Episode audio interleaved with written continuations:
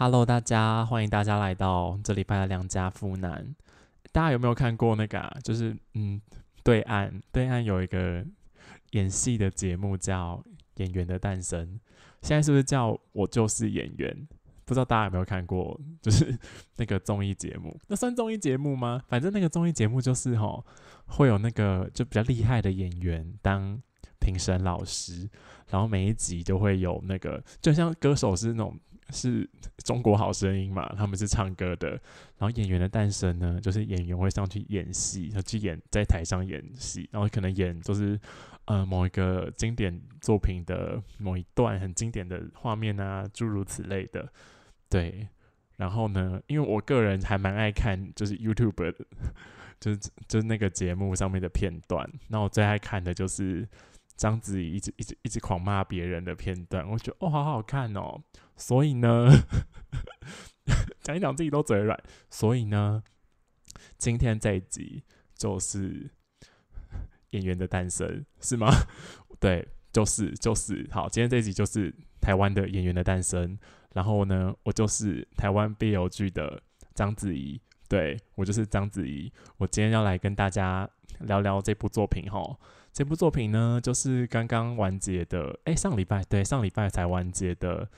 WBL 系列，它总共有两季吼，然后它一二季都在上礼拜完结了。哎，是这样讲吗？反正反正就完结了啦。对啊，反正就这样子啊，超随便。对，我想跟大家就，因为我觉得这部戏感觉在我的生活周遭算蛮冷门的，因为我看我看我就是去搜寻这部戏相关的那个讯息啊，哦，都是那一些小妹妹在看呢。对，所以我今天不只是章子怡，我又想要带给就是我周遭我的朋友们，就一点小妹妹喜欢的东西。对我要让你们跟世界接轨，好不好？好，对，所以我想要就嗯讲一下，就这部作品我觉得好不好看呢？还有这部作品大概在讲什么啊？值不值得去看？对，还有就是嗯评评论一下啊，嗯诸如此类的。好，然后就是嗯 WBO 系列吼，它就是。它应该是在 VTV 播的啦，对，它主要的平台是 VTV 播的。然后 VTV 是不是就是不是是是微博的吗？还是是微信的？我其实不知道，反正我反正就是一个中资的平台啦，因为上面都超多那种大陆剧的。对我就觉得哇，就是那个对岸不是不能拍 BL 剧了吗？对，因为因为我记得我高中的时候是不是大大陆好讲大陆好了，就大陆有一部 BL 剧很红，叫《上瘾》嘛，对不对？虽然我更没我没有看过啊，我不知道啊，但我记得那部蛮红的。然后我记得最近几年是不是就他们好像，因为他们就是对同性恋没有很很支持吗？就他们的那个有关当局吼，就对同性恋没有很支持，所以他们就会不让大家拍这一类的作品。对，就觉得会那个妨碍风化啊，诸如此类的吧。然后我记得最近几年呢，就是。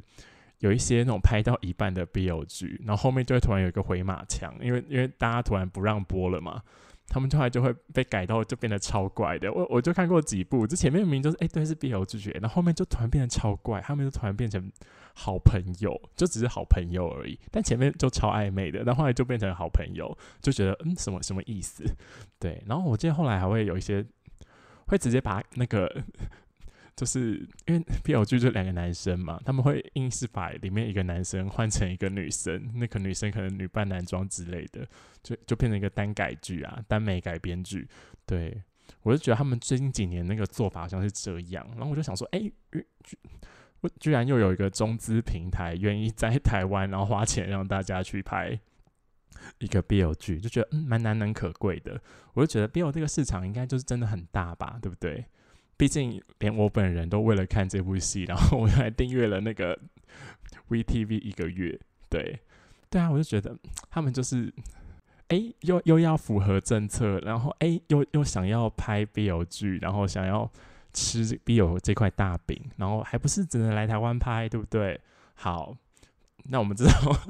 敏感话题都先不要继续讲，我们就回到这部作品上面。就是嗯，W B 有这个系列，它主要可以分成两季，然后第一季叫《永远的第一名》，然后《永远的第一名》呢，它其实是我觉得简单来说就是一个校园浪漫爱情故事，对，校园浪漫爱情故事，然后里面有很浓厚的暗恋的成分，对。然后讲校园浪漫爱情故事啊，大家都知道它的那个故事背景是发生在校园嘛，对不对？我就觉得不是不是，我觉得就是就是这样，就是 BL 剧啊，很常常很容易，也很喜欢，就是把那个故事设定在校园，因为校园就有一种保护的感觉，对不对？就一种保护能力啦，因为学校里面好像就没有其他现实考量的因素，诶，对不对？大家回想一下你的学生时期，对我觉得大学以前就包含大学，就是在大四以前，对我觉得大四以前基基本上都在一个好像大家呵护着的环境下慢慢长大的，就你不会在那边想说，哎，不知道以后要干嘛，那是大四的时候才会想的这种事情，所以他那时候他们都就谈纯纯的恋爱啊，然后。而且学校里面就会常常见面呐，大家每天都蛮要去上课，对不对？然后虽然他们也是大学生啊，就他们每天都要去上课嘛，就很容易会遇见呐。然后大学生又爱玩社团啊，对不对？诸如此类的。好，然后呢，我刚有讲到，就是这个故事它有很浓厚的暗恋成分嘛，对不对？我记得就我的上一集，大家。大家可以去听，还叫大家可以去听，就在讲到就是冰河剧里面的情感基础的部分。然后这部他的情感基础打得很深，就深到我觉得就是 嗯很诧异的那种地步。就是这部是第一部永远的第一名呢，他就在讲两个男生，然后两个男生。他们就是其中一个男生叫高士德，高士德，然后另外一个男生叫周书义。那高士德是什么时候开始喜欢周书义呢？诶，是在十年前呢。他们现在是大四的学生，那十年前是什么时候？诶，国小的时候。诶，我就想说，哇，就是这部戏把他们两个的感情基础定位在那个啊，我就是高士德已经默默的喜欢周书义十年了，我就觉得。我不知道哎，我就我这个设定，我都觉得嗯，好像可接受，但又会觉得嗯哪里怪怪的。因为我觉得大家可以回想一下，你自己小学的时候，你知道什么是喜欢吗？你知道什么叫谈恋爱吗？对你是不是自己都不确定？因为有很多人到二十几岁，根本也不知道什么叫喜欢，也不知道什么叫谈恋爱啊，对不对？我说我啦，还有还有一些一些人，还有一些幼稚的人啊，有很有一些幼稚的人，他二十几岁谈恋爱的时候，你也不觉得在谈恋爱啊？你会想说，干你是小学生哦，对不对？对吧？所以我就一直觉得，就是暗恋一个人十年，就是这个设定，我觉得暗恋一个人十年这个设定我还可以接受，但我有点不能接受的是，就他们一开始的时候是小学生，因为他有演出来，一开始就是他们第一次见面的时候。对，那时候他们真的都是小孩子，小孩子真的有懂什么叫喜欢吗？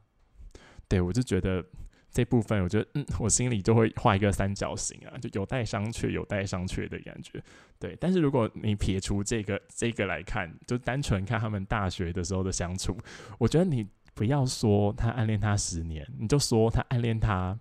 比如说嗯，整个高中之类的，我都觉得好像可以接受，因为高中的时候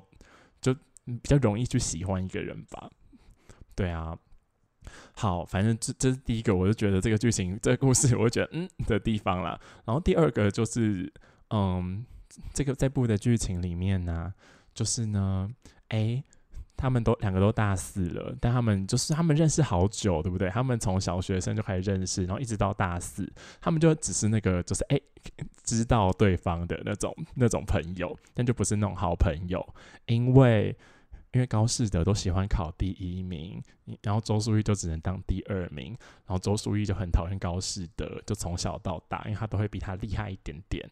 对，然后大家听到那个永远的第一名这个名字，也可以就很很直觉的猜到，对，因为我我看到这个名字，然后看到前面这样演，我就觉得哦，哎，好显而易见哦，就是高士德就想要就一直考第一名，就才可以在他前面，周淑玉才会看到他嘛，对不对？对啊，我就觉得哦，这种设定真 piece of cake，嗯，好，anyway，好，反正。反正就这故事是他们在大四了嘛，然后大四就快要毕业啦，然后高士德就想要，嗯，跟他当朋友，他就开始去接近他，然后那时候周书义刚好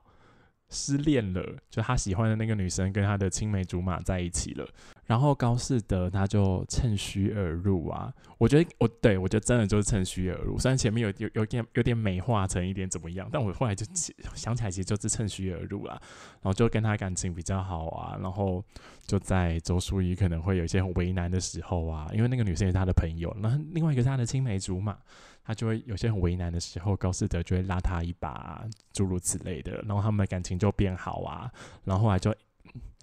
对，但我我把它写成一篇文章，就里面有一些就感觉高士德很像恐怖情人的一些小线索，那那个那些剧情我真的觉得很荒唐。对，哦，我我 in case 大家没有去看我写的那个文章，所以我在这边再再说一次好了，就是呢，里面其中有一幕啊，就是哎那个时候。周淑玉就刚好听到了那个女生跟她的青梅竹马告白，然后他就觉得很难过嘛，因为他很喜欢那个女生啊，那他居然跟青梅竹马告白，他自己都没有机会了，他就失恋了，所以他就跑走，然后跑到游泳池去哭，然后在跑跑跑到游泳池去哭的时候呢，就会那边讲说为什么为什么选他不选我？对对，就讲这这些话，然后呢？他就在那边嘛，他就在那边游泳池池畔，在那边哭啊。然后这时候呢，因为高士德有看到他往游泳池那边跑，他就尾随他过去。然后呢，看到周淑玉在那边哭呢，请问正常人应该要有什么举动？是不是应该要上前去安慰他？毕竟那边是游泳池，有一点嗯小危险、小危险的感觉。不然，我觉得要是你是一个怕事鬼，就跟我一样是个怕事鬼，你就你就不要理他嘛，就走啊。但这时候呢，高士德就做出了一个我觉得超匪夷所思的举动，他就拿出了手机，然后把它录下来，很荒唐吧？就把它录下来，然后把它录下来呢，对，把它录下来，然后之后他又去找周书义，然后 就给他看，就说：“哎，我把你这边录下来。”哎，然后周书义说：“怎么样？”他说：“你要是不跟我当当朋友的话，我我就把这个就是就是你在那边失恋然后很难过的那个影片传给。”那个女生跟她的青梅竹马看，对我就觉得哇，这行为真好变态哦，太怪了。对，然后周淑怡太单纯了。对，反正这这是一个我觉得剧情蛮荒谬的点啦。然后第二个我觉得剧情最荒谬的点就是里面其中有一个情节啊，是他们好像就去一个那种试胆大会，夜教啦，夜教的行为。对，然后呢？他们两个就碰巧就就撞在了一起，然后他们就一起去试胆大会，然后他们呢就走到了保健室里面，然后突然之间呢，哎，就就电电也没了，然后那个门锁也坏掉了，就把他们两个锁在那个保健室里面，然后两个人就出不去啊，然后也没有人知道他们在那边，他们没有带手机，所以呢，他们就一起在保健室共度了一个晚上，然后后来剧情把它演出来呢，为什么那个电会？没有，然后那个锁会被拔掉呢，因为高士德把那个总电源关掉，然后他在那个夜教之前先把那个门锁弄坏，他就要故意制造一个，哎，好像是意外，然后把周淑玉跟他关在一起，是不是听起来很变态，很像安眠书店，对不对？我觉得哇，好变态哦！但他又他每次就演出这些，就我后来回想，就觉得很很匪夷所思，就感觉蛮变态的剧情的时候，他就会配上一些就很浪漫的音乐，就我觉得哎。这样有对吗 的这种感觉？好，但我觉得就是，如果你撇除，就是哎，他们从小学生就开，他从小学生就开始喜欢对方，还有这些荒唐的剧情之外，这部这部戏我觉得就蛮多妹妹喜欢，然后我我也我也觉得还蛮好看。我觉得很重要的原因就是，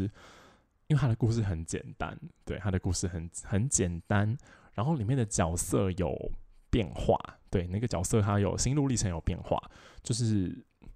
高士德本来喜欢他，但后来又不小心被发现了，然后又想要放下了，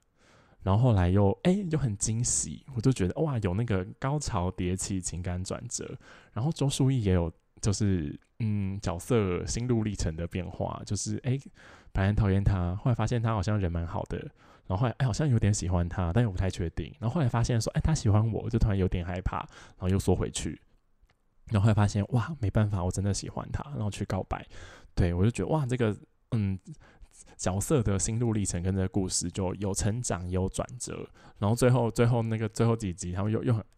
对，就是官方人很好啦，他又很撒糖啊，就给大家一些 好好看的东西呀，养眼的镜头啊，诸如此类的。对，然后我觉得大家会这么喜欢，就是因为它是一个我觉得算是蛮典型的、很讨好大家的青春校园爱情故事。对，因为我觉得这就是大家幻想中，大家在进入大学之前，你可能会幻想的青春爱情故事，只是你都没有，所以你看到了就会觉得哇，好好哦，因为我没有，所以好好哦。对，好。然后呢，他的第二季呢叫第二名的逆袭，第二名的逆袭，因为刚播完，所以我我印象比较深刻。对，因为我我我后来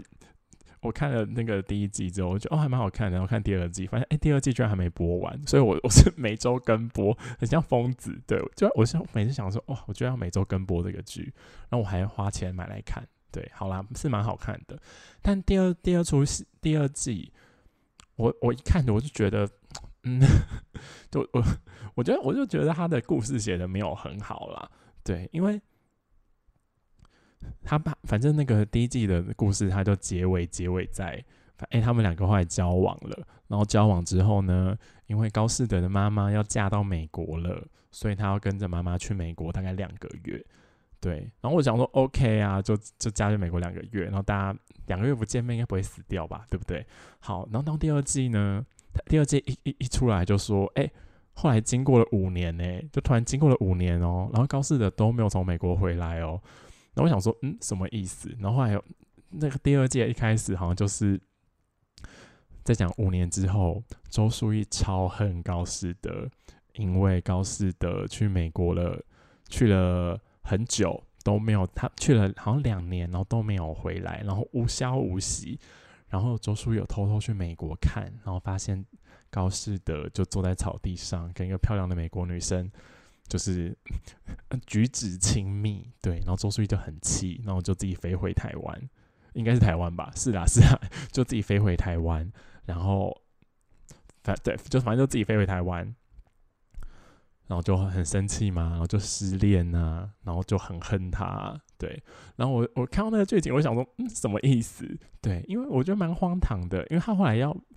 为了要把这个这一段设定圆回来，他讲的是，哦，那个高士德他妈妈那个时候，嗯。就不小心怀孕了，然后就有妊娠高血压，然后就身体状况很不好，然后妈妈又开公司，所以又需要高斯德去帮妈妈，就是照顾公司啊，然后打点妈妈的生活啊，诸如此类的，所以就拖了两年，而不是两个月才回来。对，然后我觉得蛮荒唐的，就是诶，他们明明就有手机，诶，就是为什么这些事情不能用，不能讲啊？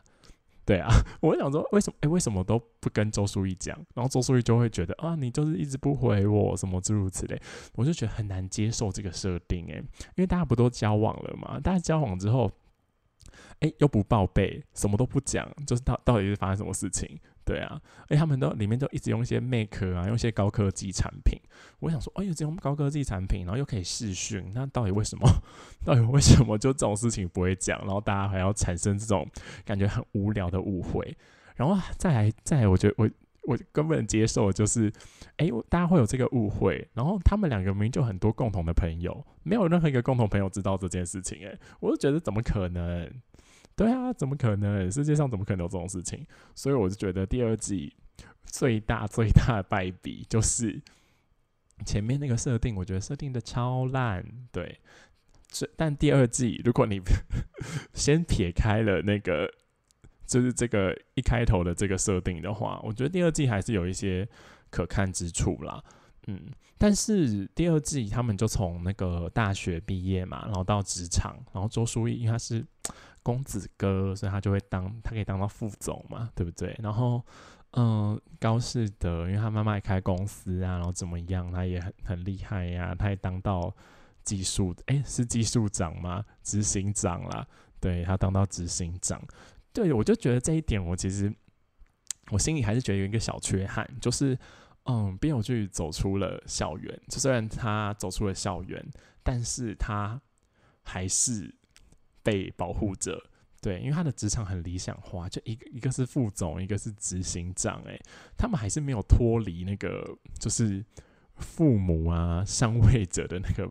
保护啊，他们的那个感情还是没有一点现实的杂质的这种感觉，对我就会觉得，嗯，有点可惜。对，因为我们就蛮想看到，就比较比较世俗一点，就大家都真的出社会之后会变成那样子啊。我觉得那样应该会比较打动人嘛。嗯，好。然后再来就是刚刚有讲到那个，就是他们一开始的那个设定太怪。然后还有再来，我觉得蛮好看的一点就是，哦，第二季他们也采用一个双 CP，对，BL 剧都很爱双 CP。然后这部戏甚至是三 CP，对，但是有一个 CP 就是那个出场率就偏低，所以我们就暂且不计，对。所以它这其实主轴是双 CP 的故事啦。然后双 C 的双 CP 的故事，我觉得最忌讳的就是。两个没有交集，对，就是两个 CP 没有交集，就是他们没有交互作用，不然就是如果只有一个去影响一个，另外一个另另外其中一个那个影响别人，就变成工具人 CP 啊，对啊，有工具人 CP 就不好看，就不能有这种太明显的工具人的 CP 出现，对，所以我觉得这部戏它的双 CP 的剧情啊，跟他们在故事里发挥的。作用，我觉得配置的比例都很适当，然后有重点也有交互作用，我就会觉得蛮好看的。对，然后我就觉得最后 最后唯一我一点心中，因为上礼拜刚刚播了最后一集嘛，然后我心中有点小缺憾。对，又有小缺憾，心中好多小缺憾哦。对，心中好多小缺憾，就是他最后的结局，我觉得好华人哦，就很华人，它是一个就是完美大圆满结局的。大团圆结局，对我觉得很讨好观众啦。嗯，我是觉得他真的真的只差一步就会变成我就是台湾 BL 剧章子怡心目中的神作。嗯，可能没有到神作那个程度，但我会觉得是有点到天花板的感觉。对，好，然后我这边要跟大家讲说，诶，为什么我会觉得他只差一步？哈，因为。我觉得这部戏这就是第二季啦。我觉得有两个蛮好看的点，对我觉得第一点就是我觉得他们的选角很厉害，因为他们的那个高士德选的是林子宏，对林子宏，大家有没有看过那个《终极一班二》？对 我小时候好像有看过，对《终极一班二》，《终极一班二》出来的林子宏，然后林子宏。讲这个名字，大家是不是很陌生？大家知道他以前是 special，哎，他以前现在到底是不是？我其实不太知道。他是 special，哎，对，他是 special 的团员，哎，他是偶像出身，所以就自带流量嘛，是吗？嗯，maybe，对，反正而且他最近也蛮也蛮多戏的啊，所以我觉得他演演的也蛮好。然后他也是就是帅哥帅哥啊，标准帅哥，对。然后他的那个周淑怡选的是杨雨腾，杨雨腾是新人啦。但是我觉得他长得很 适合演这个角色，他长得就是他是好像是台日混血，他长得真的就是一个那种日本美少年的长相，我觉得哦好适合演 BL 剧哦，因为 BL 剧选角如果不当的话，就很容易会那个，我心里看到看到的时候，我会在心里倒退三步的感觉。然后另外另一个 CP 他选的是张瑞佳。张瑞佳，哎，张瑞佳那么帅，对不对？身材那么好，对不对？完全透露出我个人的兴趣。对，张瑞佳，然后还有石之田，然后石之田演的很好，对，好。然后呢，这部戏我觉得有两个比较，就是分两个 CP 啦，就分别有我觉得蛮好看的表演的场景。对，就是先讲那个。嗯，张瑞佳跟石之田那个 CP 的场景好了，我觉得应该就是最后一集啦，就最后一集。嗯，啊，还要跟大家讲，好，对，跟大家讲一下嘛，分别演什么。反正张瑞佳呢，他演的角色叫裴守一，然后呢，他是一个校医啦，然后他有他的重点是他有情感障碍，对。然后石之田呢，他的角色叫于真轩，然后他的。嗯，角色的特征是，但是感觉好像有点雅斯伯格，然后有一点雏鸟情节，然后有一点，对，有点雏鸟情节，就感觉就是一个心理没有没有很正常吗？因为讲正常，我觉得也很怪，就是嗯，他很容易有情绪起伏，然后有一些跟常人不不一样的想法的男生，对对，这样讲好了。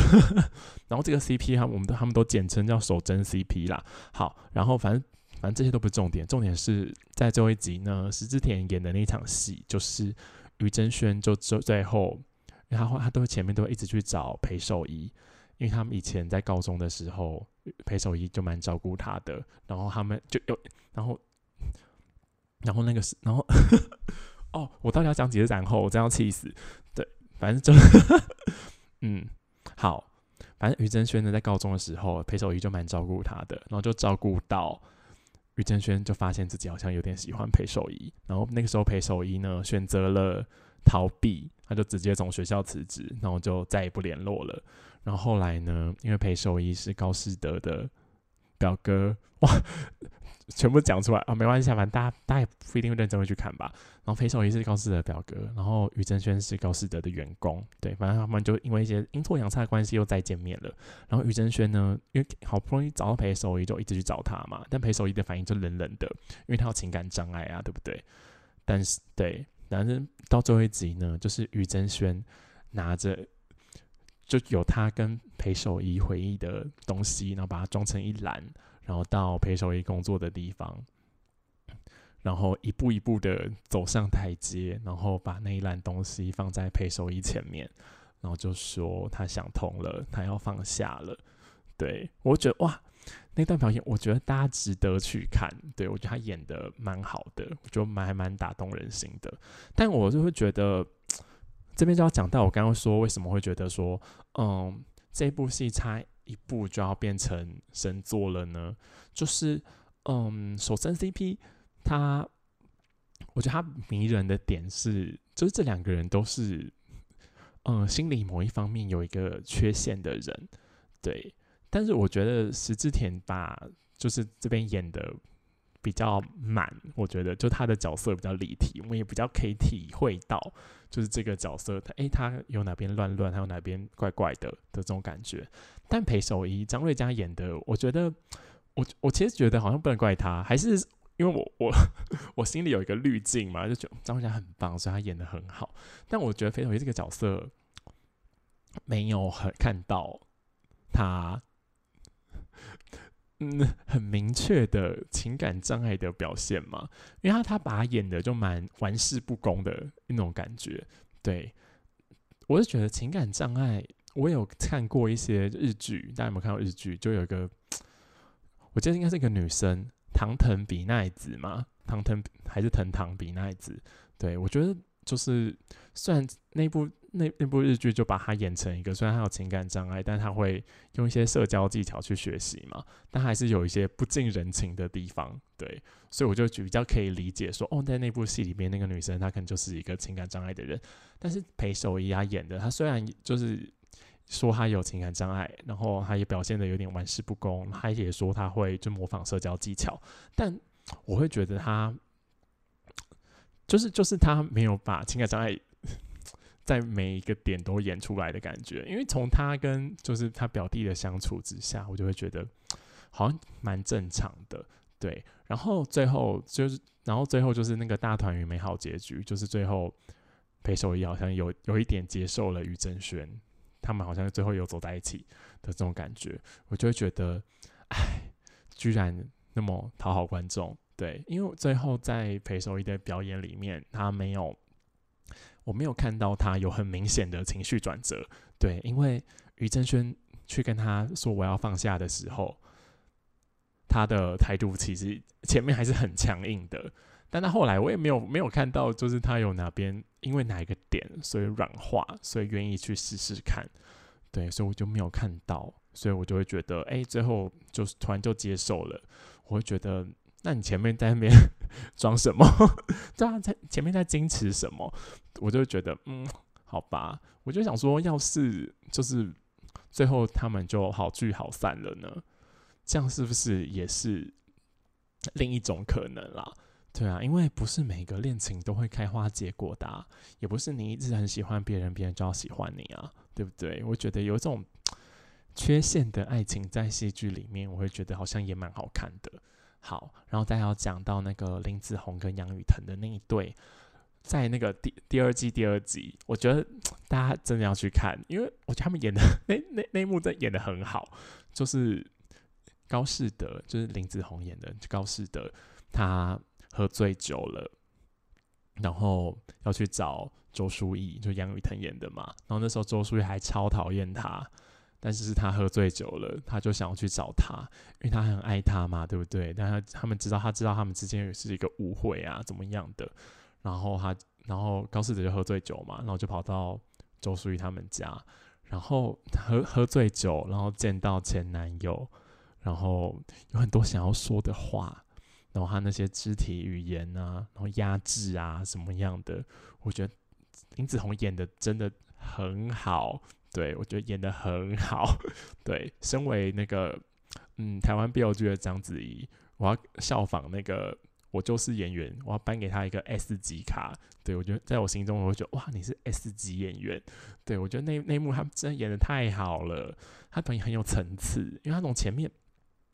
就有一点有一种笑，然后又哭，然后又可以从他的表情里面看到挣扎，还有他的语气跟他的肢体语言，就看到他的脆弱，然后最后看到他的渴望，我就觉得哇，这一串真的太精彩了，真的太会演了，对。对，但我觉得就就相相较之下，杨雨腾的表演就前面有一点被林总吃掉的感觉，但后来我觉得又比较好。后来他就他的表现，他的表演也就是上轨道的这种感觉，我就觉得还蛮好看的。我觉得他就可以去看那一幕，我觉得他演的很好。嗯，但是到这在在这边还是要跟大家呼吁一个事情，就是哎，大家还是要好好保护自己哦。如果看到自己的前男友喝醉了在自己家门口，哎，拜托千万不要开门，好不好？真的不要管他，我觉得太危险了。虽然在这这个故事里面就是蛮浪漫的，对，因为那时候周淑怡还是其实有一点喜欢他，但其实还是还是忘不了他，就还是有点喜欢他。所以最后，所以他们在那边拉拉扯扯啊，怎么样的？我就觉得在现实生活中呢，我们真的要好好保护好自己。嗯，在这边机会教育大家。对，然后因为因为我那时候很着迷这部戏嘛，所以他们就有些那种演员会有直播啊什么的。然后我有事没事就会看一下。然后后来就那个林子宏啊，就自己有说，就说：“哎，那段戏他们是丢本演的，就他们没有照着那个台词走。对，他是。”保留了那个剧本的核心啦，然后用自己的方式去把这整段演出来。对我觉得，哎哇，他是一个感觉是算是一个直觉派的演员。对我就觉得演演的，我就觉得从表演的结果来看，就是演的蛮好的啦。对，但在这边我就会想要跟大家讨论一个问题，哎，就是在这个网络的时代啊，就是我从这部戏里面我也看到，就是他们的营销手段很厉害。对，因为他们这部戏就是帅哥、帅哥、帅哥、帅哥嘛，就是一大堆帅哥嘛，他们就会常常用一些就直播啊，或是办活动的方式啊，然后来就然后去上一些网络节目啊的方式来，就是嗯推销这部戏。然后你你要直播，然后上节目，大家就会问到有关于嗯演戏的这些，就有关于演戏的一些事情嘛，对不对？对，就像我刚刚讲说，林子宏他就说，哦，那那那那个在那那个桥段是丢本演的，然后怎么样怎么样，我就会想问大家说，哎，在这个网络时代啊，就是演员他为自己在嗯后在后面，就是在一些行销啊推广的时候，用演员用自己的身份来解释自己原来的那个表演的这件事情，不知道大家有什么看法？对，因为我很爱看章子怡点评，章子怡就会说表演是不可以解释的，对，还要学他，好好笑。对，反正对，反正表演是不可以解释的。对我我可以理解，就章子怡讲的表演是不可以解释的，但我就会想，我觉得说说，哎，那在这个网络时代，就是这如果就是演员为自己的表演发声，是作为一个就。非常需要的营业销售手段的话，就是这件事情会影响到我们去观看这个表演的独立性吗？对啊，我觉得大家这个很像那个，就是有一我记得好像有一阵子很流行讲那个什么作者已死啊，巴拉巴拉巴拉的那个问题，罗兰巴特嘛，对不对？对啊，我就觉得有点有点像是那个的争论啊。对，只是抛出这个问题让大家思考一下。嗯，好。然后呢，在这个节目的尾声，我想要聊一件事情，就是，哎，为什么我们需要看戏剧跟电影？还就是对我们为什么要看戏剧、看电影呢？我试图要回答这个问题，因为我想要后面连接上一个最近时事的一个事情。好，我们为什么需要看戏剧、电影呢？就在我心中啦，我觉得可能有三个原因。第一个原因就是，嗯，因为我们需要有一个同情共感的东西，对。因为一部戏剧啊，有一或是一部电影，里面如果有一个角色，有一个剧情，然后有一种情感，或者只是一句台词，会让你知道说，哎，有一个人了解你，你不是一个人。对我是觉得每个人好像都很需要这个东西。我觉得大家常常看电影看到哭，我我也很常看电影看到哭。我觉得很常，就是因为里面有一个东西，它碰触到你内心里面。有一个很脆弱的、不为人知的，只有你自己知道，甚至你自己都不知道的那个角落，那个时候就会觉得，哦，对我不是一个人，所以我就觉得，哦，基于这个同情共感的原因，所以我们需要看电影。然后第二个呢，我会觉得说，为什么我们需要看电影跟戏剧？因为我们的人生很短暂，我们的一生只有一次。但是戏剧跟电影呢，我们就可以花短短的时间去看完人生很多不同的可能。对，因为大家有没有在有一些电影里面就会想说，哎，好像你当初的那个时候，但是电影里面那个人他可能做出了那个决定，跟你做出来的不一样，所以你会不会想到说，哎，如果当初你做出不一样的决定，那会是怎么样？对，我觉得很多电影就在回答这个事情，就是诶，如果你当初不是这样做的，那你可能会怎么样？就如果那时候大家不是这样做的，那会是怎么样？这个世界会变成怎么样？就是电影跟戏剧，它给你一种可一种可能性，就诶，如果你那个时候这样做的话，可能会最后结果是这样哦，嗯。然后呢，第三个呢，我会觉得为什么我们需要看电影跟戏剧呢？因为我们需要一个。答案，对，需要一个答案，因为我觉得戏剧跟电影啊，他们用他们的想象，然后去试图回答某个问题，对，然后他会引领我们去想那个问题，然后给出一个他们认为可能的答案。像是呢，我就从 WBO 系列啊，他就会探讨一件事情，就是暗恋一个人十年会是怎么样的。高士德跟周淑怡这对 CP 啊。他们的暗恋十年是默默的，对，就是高士德在这十年就默默的看着周淑怡，然后最后他们就走在了一起嘛。然后我觉得里面有一句台词，就我觉得蛮有意思的啦，就是高士德跟周淑怡讲说：“我花了十年才决定我的一辈子，但你却一眼就知道了。”对我就觉得哦，还蛮值得思索一下的。然后呢，在